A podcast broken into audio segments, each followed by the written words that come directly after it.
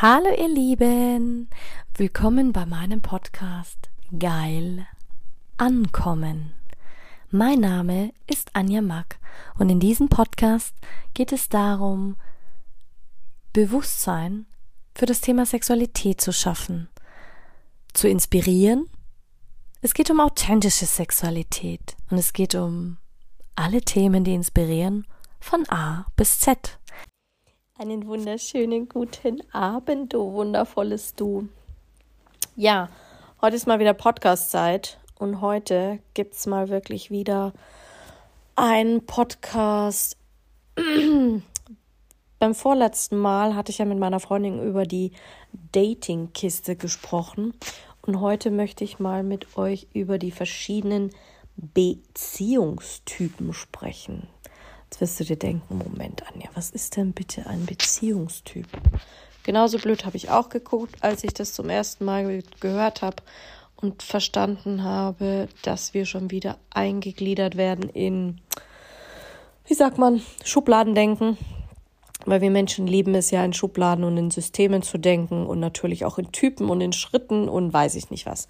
Dachte ich mir, ich nehme dich heute mal mit auf die tolle Art und Weise für Beziehungstypen. Und zwar gibt es im Überblick vier Typen. Die sichere Bindung, die unsicher vermeidende Bindung und die unsicher ambivalente Bindung und die desorganisierte Bindung. Jetzt wirst du dir denken, ganz ehrlich, wem ist denn der Scheiß schon wieder eingefallen? Kann ich dir sagen. Und zwar den Wissenschaftler haben sich ganz genau mit diesem Thema beschäftigt und auch festgestellt, dass die meisten Menschen sich einem von drei Beziehungstypen zuordnen lassen. Und zwar ängstlich, vermeidend und sicher. Also darum ging es eigentlich meistens. Und warum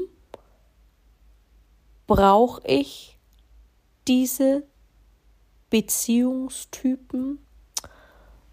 Das weiß man manchmal auch nicht so genau. Es gibt nämlich auch noch, ähm, es ist dann eher die Art der Beziehung, ob du eine polygame und monogame Beziehung führst. Also monogame Beziehungen, in denen Treue besonders wichtig sein kann, aber du nur einen Partner hast. Klar, dann gibt es die polygame Beziehung. Poly heißt more, das heißt meistens eine offene Beziehung.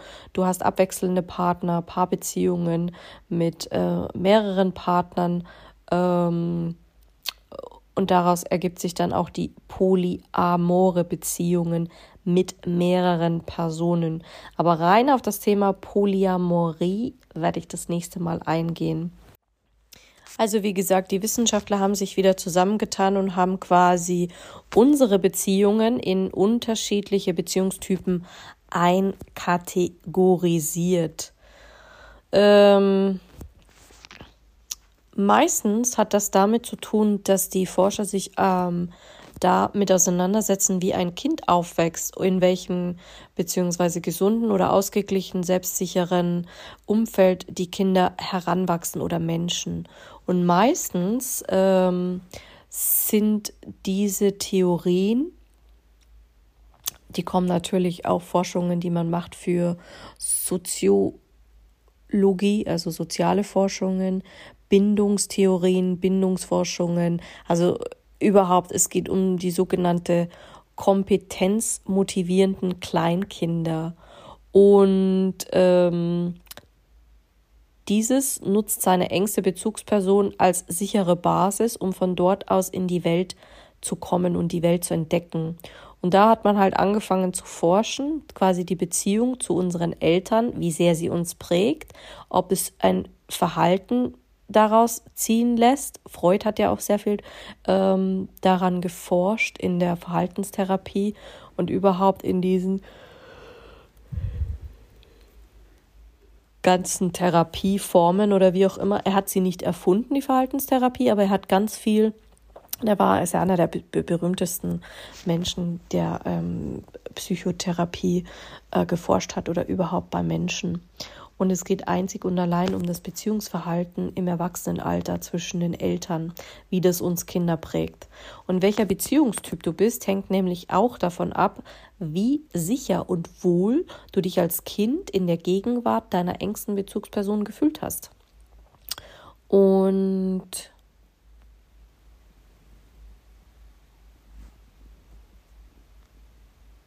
deshalb haben quasi Bindungserfahrungen oder überhaupt ähm, diese Beziehungstypen einen mega großen Einfluss auch auf uns Erwachsene. Und ich finde das mega spannend, weil nämlich diese psychologische Forschung bestätigt, das Elternhaus prägt dich entscheidend. Und das ist auch der Grund, warum wir in der Sexualtherapie und generell auch in der klassischen Psychotherapie viel in das Thema Verhaltenstherapie reingehen.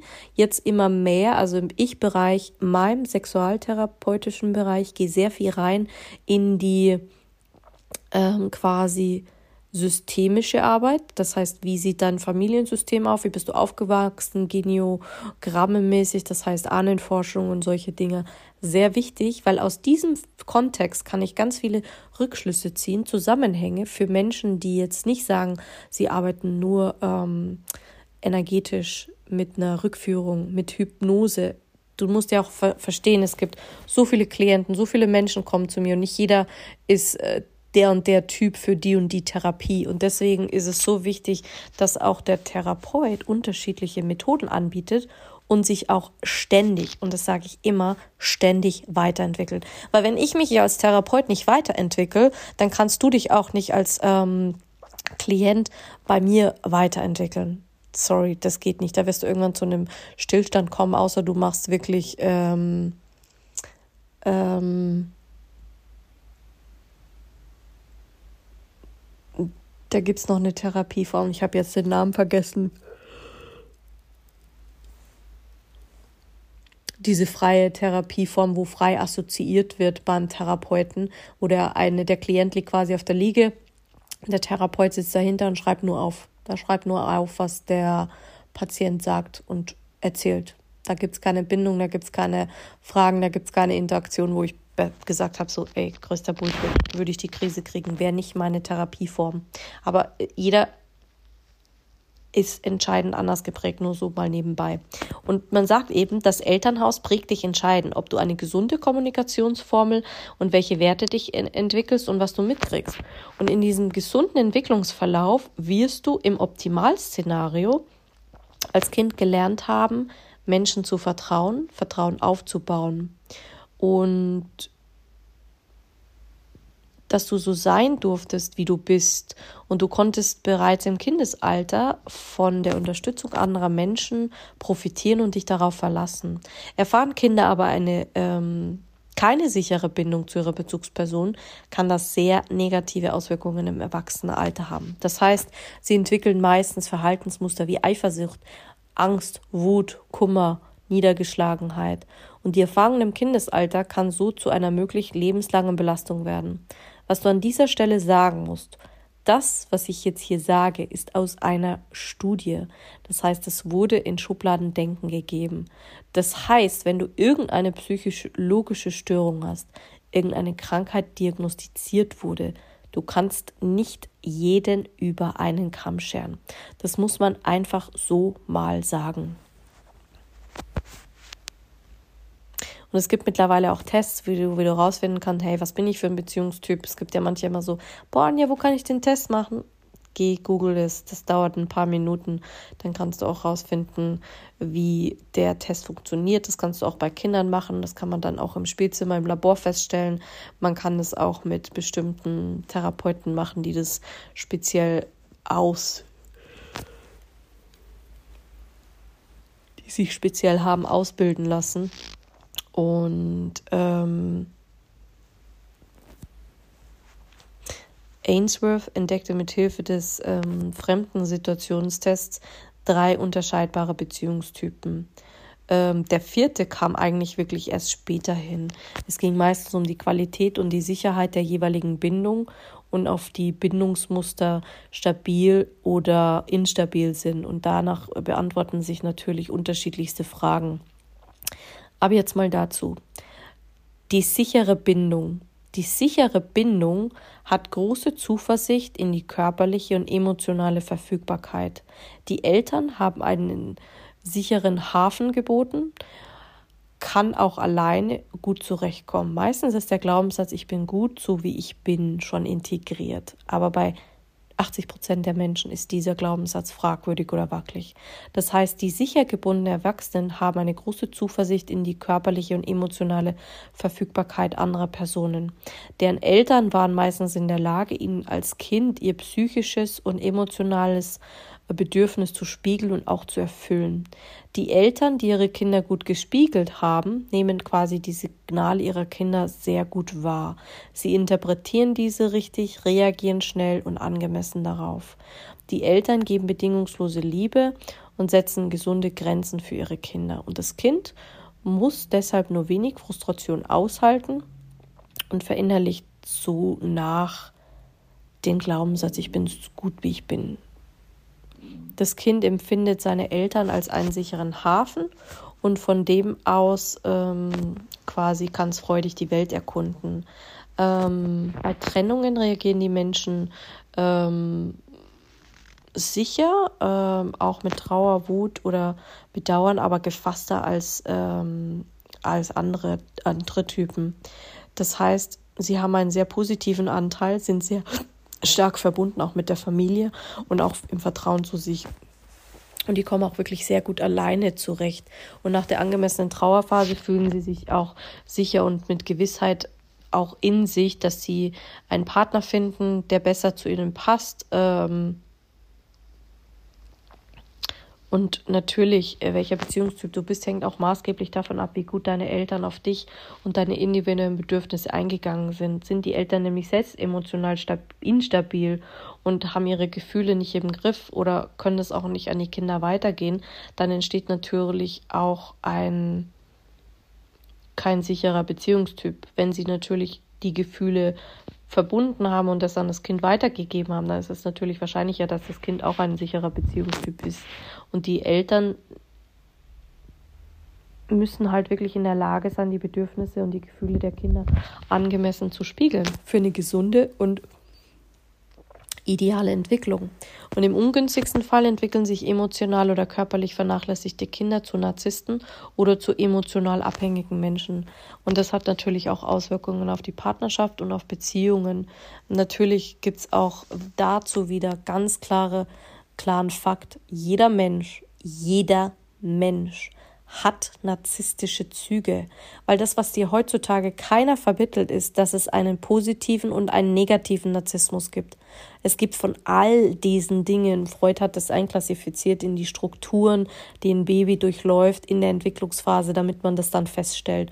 Und jedes Baby durchläuft diese Entwicklungsstadien. Jedes.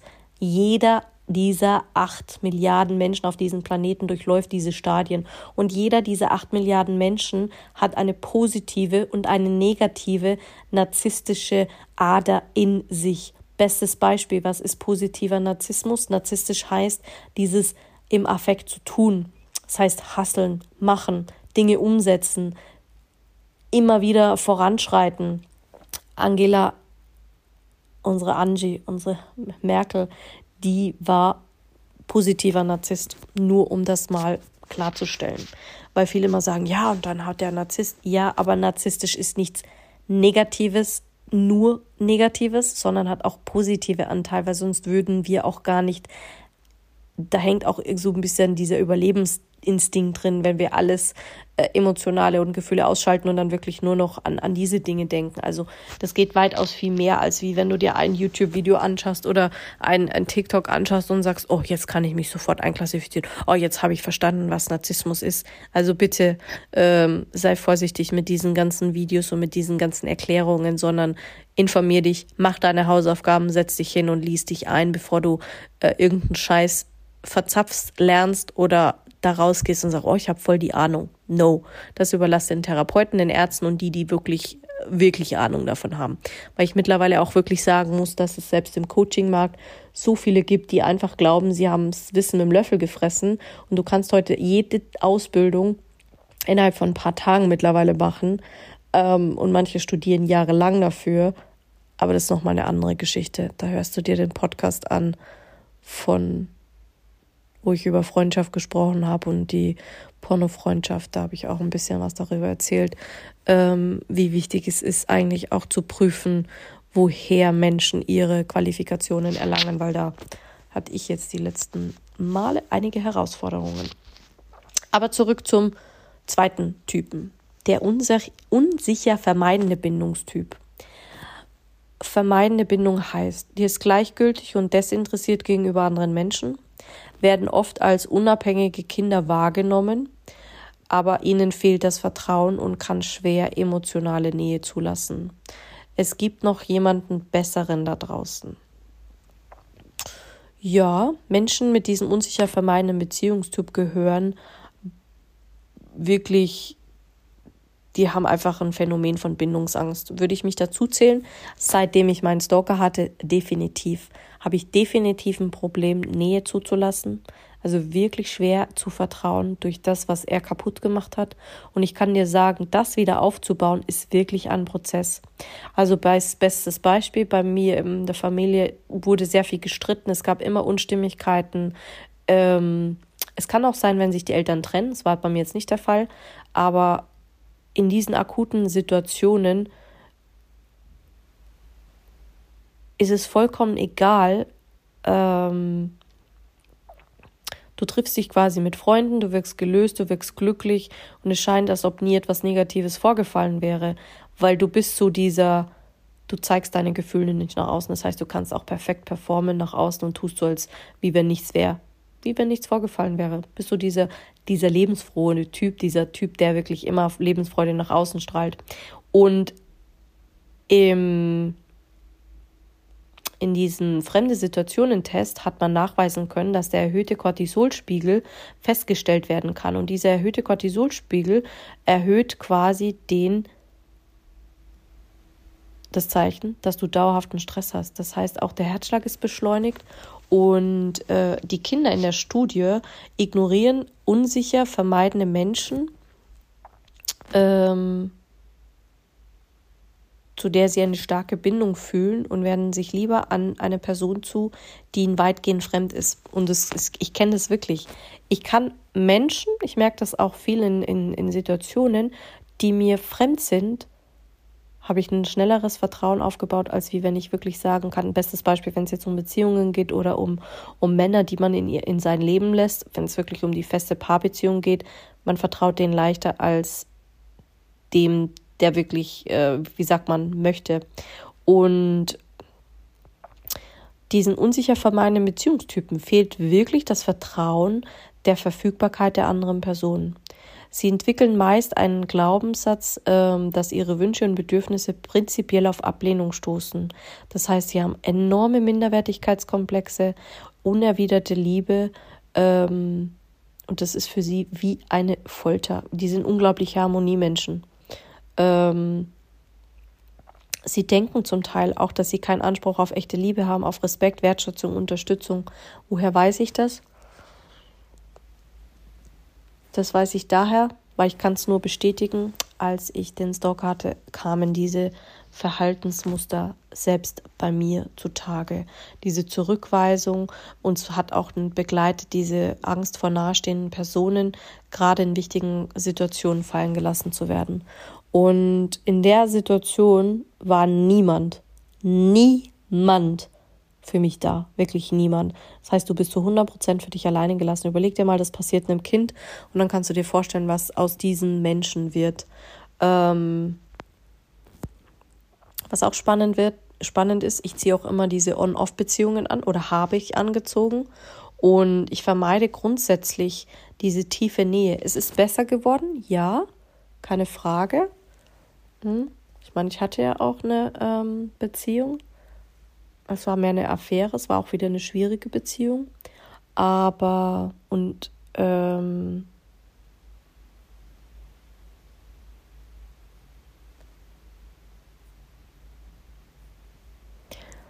Was ganz interessant ist, weil im Gegensatz zu anderen West, äh, westlichen Ländern sind in Deutschland viele Erwachsene positiv beeindruckt, wenn ihre Kinder auf ihr Verschwinden gleichgültig reagieren. Das heißt, diese Gleichgültigkeit im Verhalten vom Kind wird fatalerweise als unabhängig wahrgenommen und dann wird sie noch gefördert und belohnt. Ich meine, bei uns waren die Eltern ständig abwesend, wirklich ab abwesend und wir waren halt sehr unabhängige Kinder.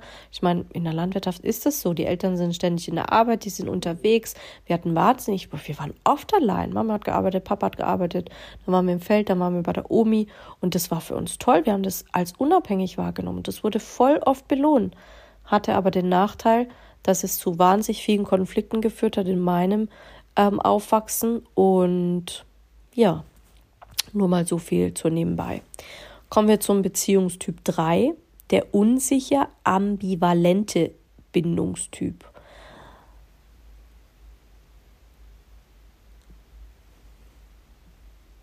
Also jemand, der ängstlich, unabhängig bezüglich des Partners ist. Verhalten der Eltern war oft unzuverlässig und unvorhersehbar, passt Verhalten an den Willen des Partners an. Und ich bin nicht gut genug, egal was ich mache kennen bestimmt auch einige. Es gibt noch zigtausend andere Glaubenssätze, aber man, die haben sich halt wieder für einen entschieden. Du kannst auch in diese Studie reingehen, in diese ganzen Schubläden, da kannst du wahrscheinlich eine eigene Lebensphilosophie draus machen. Aber Menschen, die dem unsicheren, ambivalenten Beziehungstyp angehören, die fühlen sich ihres Partners ängstlich und abhängig. Ein Zeichen von Verlustangst. Die Abwesenheit des Partners wird für den unsicher ambivalenten Beziehungstyp als extrem belastend wahrgenommen. Das heißt, auch hier steigt wieder das Stresslevel sehr stark an, weil der Partner plant, bald zu gehen. Das haben die meistens im Kopf. Die malen sich immer das schlimmste Szenario aus, dass der Partner bald geht. Und diese Vorstellung, alleine gelassen zu werden, nicht zu wissen, dass der Partner macht, macht sie unerträglich. Sie sind auch unglaublich ein, äh, äh einsam, beziehungsweise unglaublich ähm, Schmarrn. Die haben ein Problem mit dem Alleinsein und dem Einsamsein und die sind unglaublich eifersüchtig machen sich sehr abhängig vom Partner. Ähm, und wie abhängig du von deinem Partner bist, bestimmt eben auch, welcher Beziehungstyp du bist. Hast du Schwierigkeiten dabei, ohne deinen Partner glücklich zu sein, gehörst du definitiv zu dem unsicher ambivalenten Beziehungstyp. Aber eins soll dir auch klar sein, du brauchst deinen Partner nicht, um glücklich zu sein. Du musst das Glück in dir finden. Das ist meistens dann der Therapieansatz, den man verfolgt.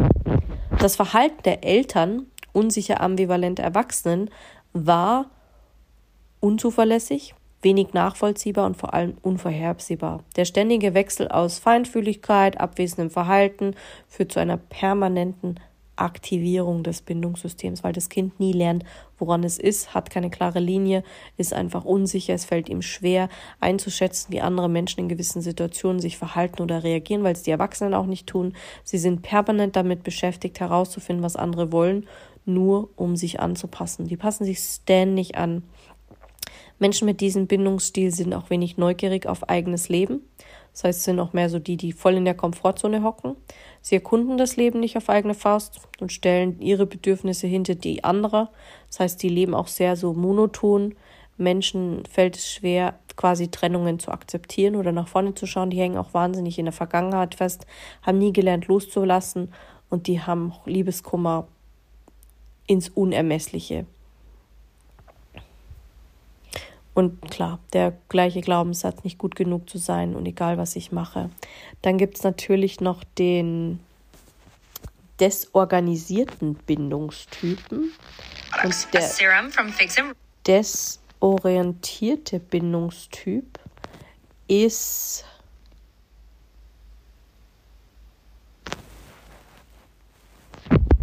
wirklich Habe ich den Faden verloren. Der desorientierte Bindungstyp ist einfach, der wurde ja später erst hinzugefügt. Das heißt, Menschen mit diesem Verhaltensmuster sind sicher oder unsicher vermeidend. Das heißt, in der fremden Situation hat der Test gezeigt, dass Kinder diesen Bindungsstils unerwartete und nicht zuordnbare Verhaltensweisen entwickelt haben. Das heißt, wenn Eltern den Raum nach der Trennung wieder betraten, zeigten die Kinder ein unsicheres, vermeidendes und unsicher widersetzendes Verhalten. Selbst wenn die Kinder aufgrund der Trennung zu schreien anfingen, entfernten sie sich bei der Wiedervereinigung von ihren Eltern. Einige reagierten auch wie gelähmt. Und in manchen Fällen haben sie sich im Kreis gedreht, haben sich zu Boden fallen lassen, haben einen verängstigten Gesichtsausdruck, die Schultern hochgezogen ähm, und sie frieren auch beim Anblick ihrer Bezugsperson. Also die gehen voll auf Distanz, voll auf, ähm, ja, weil sie auch keine einheitliche Bindungsstrategie entwickeln können. Das heißt, sie sind voll gestört in ihrem, in ihrem eigenen organisierten ähm, Ausdruck, sich selbst zu finden. Das stellt natürlich gleichzeitig auch eine Bedrohung dar, weil sie eigentlich voll auf die Vermeidung gehen. Und dieser Bindungsstil entwickelt sich wirklich ähm, sehr daraus, weil die Eltern selbst sehr unter traumatischen Erfahrungen gelitten haben und die Kinder einfach das auch wahrnehmen. Und das aktiviert sie dann und das heißt, sie haben dann ständig das Bedürfnis, ihre Eltern, ähm, ihre verängstigten Eltern selber retten zu müssen. Und da entsteht quasi ein Psychotrauma und die Eltern sind noch im Psychotrauma und das Kind wird nicht altersgerecht versorgt. Das heißt, es entwickelt sich schon dahingehend zu diesem Glaubenssatz, die Welt ist ein bedrohlicher Ort. Und schon allein dieser Glaubenssatz, da weißt du, äh, die Welt ist abscheulich und das spiegeln sie auch wieder. Und diese Typen ähm, brauchen wirklich einen sehr äh, emotional, mentalen und psychischen ähm, Therapieverlauf, um quasi die Gesundheit wiederherzustellen. Da musst du überhaupt mal das Selbstbewusstsein, den Selbstwert äh, wieder aufbauen. Diese Wertlosigkeit ist so krass hoch. Und Entschuldigung, heute muss ich die ganze Zeit gehen, aber es ist auch echt schon spät heute. Ähm, ja. Und nichtsdestotrotz diese Bindungsmuster und diese Bindungs, ähm, also diese Verhaltensmuster wiederholen sich. Du gibst es auch weiter. Du gibst es weiter an deinen Partner, du gibst es weiter an, an, an deinen, ähm, an deine Frau, an egal wen. Du kannst es an jeden weitergeben. Bestes Beispiel: Verlustängstliche Frauen ähm, haben ähm, bindungsängstliche Männer ähm, geraten. Das heißt, die verlustängstliche Frau wurde quasi dann als Kind meistens emotional und körperlich verlassen. Und das wiederholt sich im Schmerz in ihrer Kindheit, indem sie einen ähm, Partner sucht, der eigentlich nicht verfügbar ist. Und es ist eine totale Selbstsabotage, totales ähm, Leid, was da auch passiert. Und da ist null Bewusstsein da für dieses Thema.